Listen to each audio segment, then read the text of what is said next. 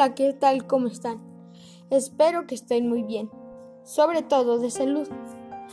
Mi nombre es Aldo Caín Sánchez Hernández, de la comunidad de Colorada, Mezquitic de Carmona, y los saludo desde la escuela Lauro Aguirre, curso el cuarto grado.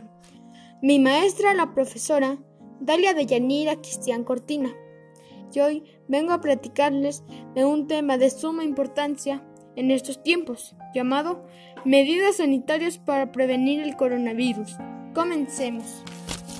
A finales de diciembre del 2019 se identificó un nuevo coronavirus como el agente causal de un grupo de casos de neumonías en, en Wuhan, China, denominándolo la Organización Mundial de la Salud como coronavirus 2 del síndrome respiratorio agudo severo, dando, dando como resultado el inicio de una epidemia en todo China, seguido de un número de casos en todo el mundo, generando la pandemia y emergencia sanitaria que actualmente vivimos.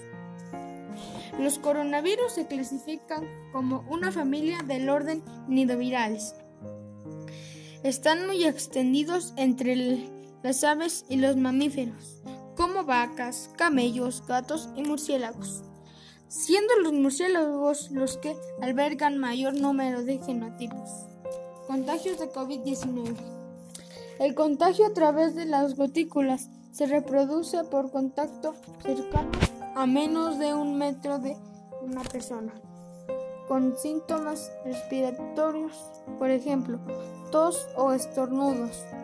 Por, por consiguiente, el virus de la COVID se puede contagiar por contacto directo con una persona infectada y de forma indirecta por contacto o con superficies que se encuentren en su entorno. Por eso, la importancia de tomar medidas sanitarias, pues son de suma importancia para evitar contraer las enfermedades.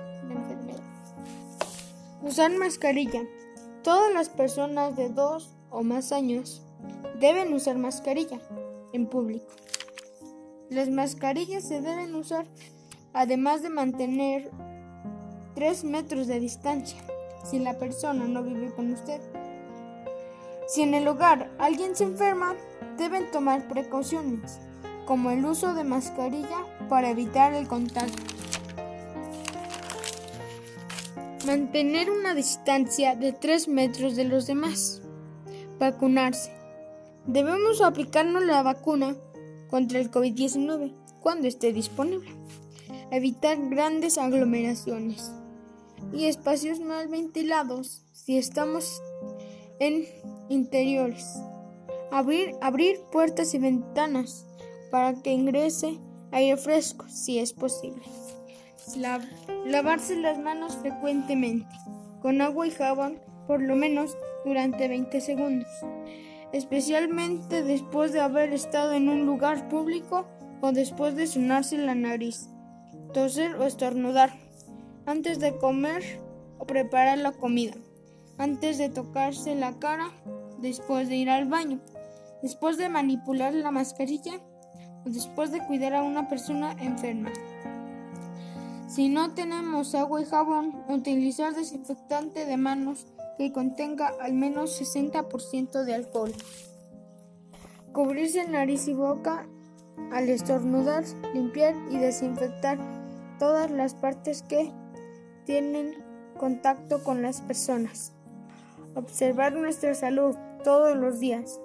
Estar atentos a, los síntomas, los síntomas y por supuesto controlar nuestra temperatura.